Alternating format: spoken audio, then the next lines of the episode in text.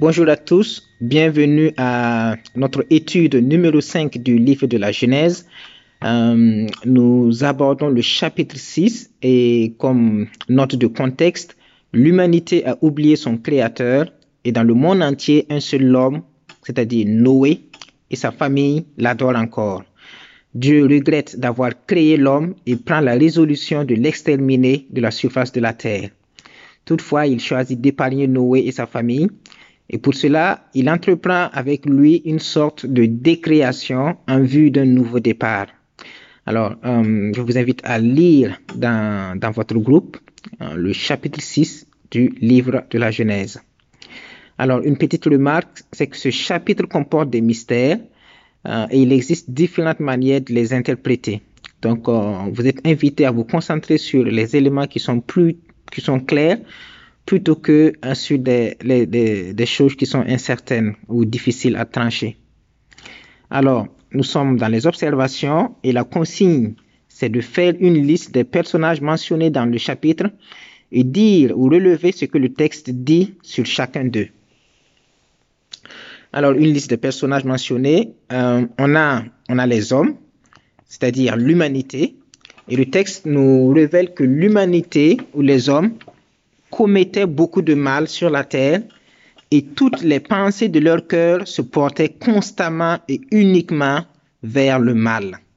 Tout le monde, avait corrompu sa conduite sur la terre. Alors, autre personnage, nous avons euh, les fils de Dieu, le texte nous dit euh, que les fils de Dieu ont pris pour femmes euh, les filles des hommes.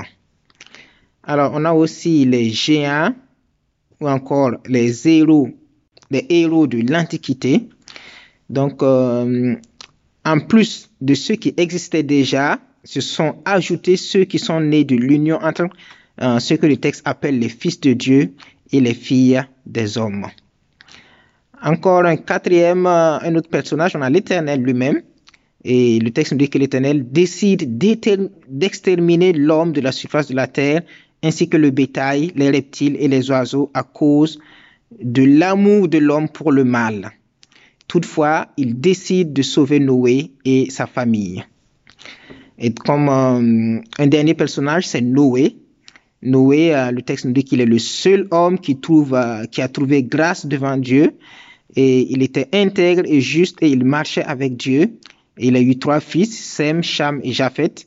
Et l'Éternel a établi une alliance avec lui et, il l'a aussi invité à entreprendre la construction d'un bateau en vue de se sauver lui, sa famille et quelques animaux.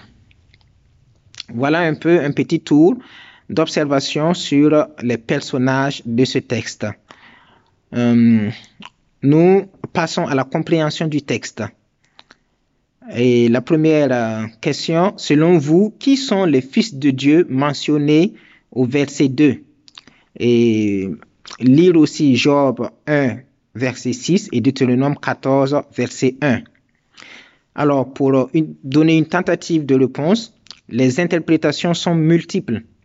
Les fils de Dieu mentionnés au verset 2 pourraient faire allusion à des anges déchus qui se seraient liés aux filles des hommes, soit à des anges déchus qui ont pris possession de, de corps humains avant de se lier avec les filles des hommes.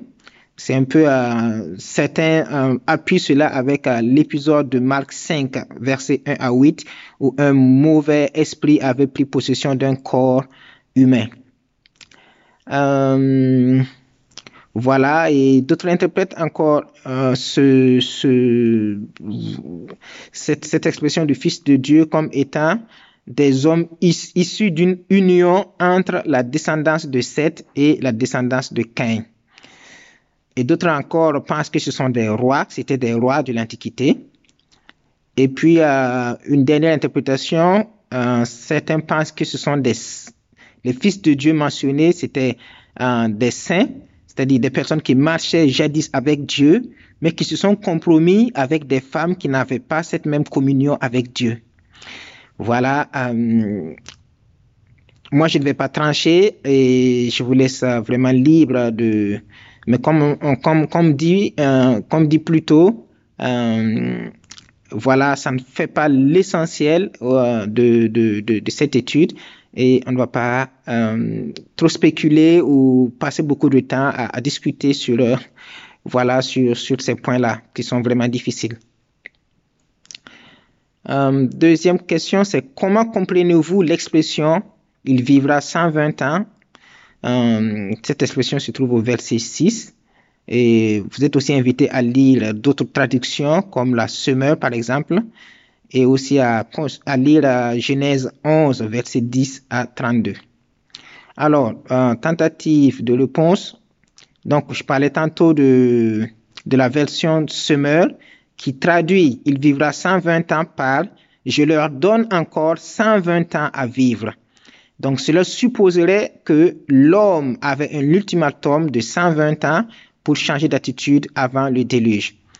Un autre facteur qui fait qu'il est qu'on qu peut voilà aller dans le sens de, de cette réflexion, c'est que euh, c'est que les hommes ont encore vécu plusieurs centaines d'années après le déluge, quand nous lisons dans Genèse 11, les versets 10 à 32.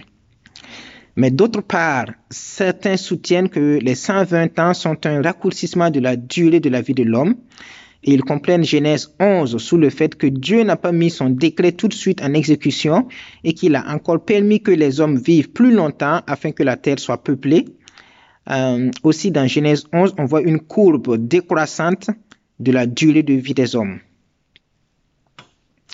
Voilà ce qu'on peut dire hein, sur euh, euh, cette question. Et puis la question suivante, c'est comment et pourquoi et comment est-ce que Noé participe au projet de Dieu? Alors, Noé participe au projet de Dieu à la question pourquoi?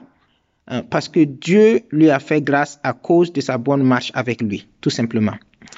Et à la question comment Noé est chargé de construire l'arche, tandis que Dieu se charge de faire venir le déluge. Donc, euh, il est il est également légitime de penser que c'est Dieu qui allait faire venir les animaux deux par deux vers Noé quand nous lisons le verset 20. Euh, dernière question de compréhension. Au verset 3, Dieu dit que son esprit ne contestera pas toujours avec l'homme. En partant de l'hypothèse que Dieu donnait les 120 ans à l'homme comme ultimatum avant le déluge et sachant que Noé est considéré comme prédicateur de la justice, quand on lit 2 Pierre 2, verset 5, comment le déluge aurait-il alors pu être évité? Alors dans cette hypothèse, le déluge aurait donc pu être évité si les hommes se repentaient et se tournaient vers l'Éternel, à l'exemple des habitants de Ninive hein, qui, qui s'étaient repentis suite à la prédication de Jonas. L'Éternel avait regretté le mal qu'il voulait leur envoyer et ne l'avait pas fait. Nous arrivons aux applications. La première, pendant la longue période de construction de l'arche, quelles ont pu être les difficultés rencontrées par Noé? Et vous arrive-t-il de vous retrouver aujourd'hui dans certaines de ces difficultés? Alors Noé a probablement dû faire face à l'incrédulité des hommes, à la moquerie et à l'indifférence des gens. Euh, on peut lire aussi Matthieu 24, les versets 38 à 39. Euh, Peut-être que les gens se sont dit, euh, est-ce que Noé aurait perdu la tête en prêchant une repentance faute de quoi surviendrait un déluge? Est-ce qu'il n'aurait pas perdu la tête en se lançant dans un si grand projet de construction qui a duré plusieurs années? Construire un tel bateau en vue d'un déluge à venir, est-ce que voilà, est-ce que c'est pas idiot de sa part, par exemple. Euh, et nous pouvons vivre aussi la moquerie. Hein? Nous pouvons vivre la moquerie aujourd'hui, nous pouvons vivre l'incrédulité, nous pouvons vivre l'indifférence des gens euh, lorsque nous prêchons le salut en Jésus en vue du jugement dernier. Euh, mais malgré tout, nous devons rester forts et persévérer dans notre mission, tout comme Noé l'a fait. La question suivante, c'est est-ce qu'il y a des instructions bibliques qui vous paraissent incroyables ou étranges? Et qu'est-ce qui vous permet de vous y attacher? Qu'est-ce qui vous permet d'y croire? Alors, c'est une question... Euh, voilà, on vous laisse faire euh, des, partages libres dans vos groupes. Euh, juste un exemple, ça peut être la difficile conception de l'enfer. Par exemple, aujourd'hui, euh, voilà, on peut, on peut, on peut voir euh, ou considérer difficilement que, que, l'enfer est un fait, que, que Dieu va que Dieu va mettre en enfer tous ceux qui n'auront pas cru, que les gens vont brûler, voilà, pour, pour l'éternité et tout. Mais voilà, euh, on peut y croire parce que c'est la Bible qui le dit et, c'est une vérité et, Dieu, il va juger. En même temps qu'il est bon, en même temps il est juge, il est juste et sa parole va s'accomplir. Donc, il y, a, plusieurs autres faits bibliques ou, en tout cas ou des instructions ou des données bibliques qui, peuvent être difficiles euh, à, à, percevoir ou à accepter ou à, voilà, à penser. Mais on doit y croire parce que c'est la Bible qui le dit et la Bible c'est la vérité la Bible c'est la volonté révélée de Dieu. Alors, l'Esprit de Dieu, dernière application, c'est que l'Esprit de Dieu travaille aujourd'hui à ramener les hommes à Dieu avant le jugement dernier. Et comment pouvons-nous y participer en tant que co-ouvriers de Dieu comme Noé?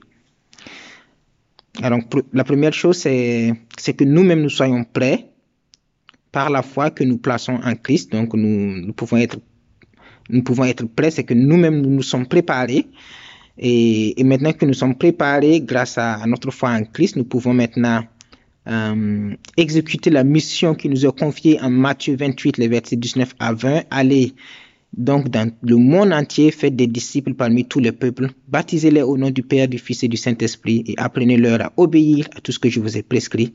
Et voici, je suis moi-même avec vous chaque jour jusqu'à la fin du monde. Donc voilà ce qu'on pouvait dire euh, de cette étude du chapitre 6 du livre de la Genèse. Et on vous souhaite d'avoir un temps béni, euh, que vous soyez édifiés. Euh, et, et, on se donne rendez-vous pour le chapitre 7 euh, par la grâce de Dieu. Bye bye.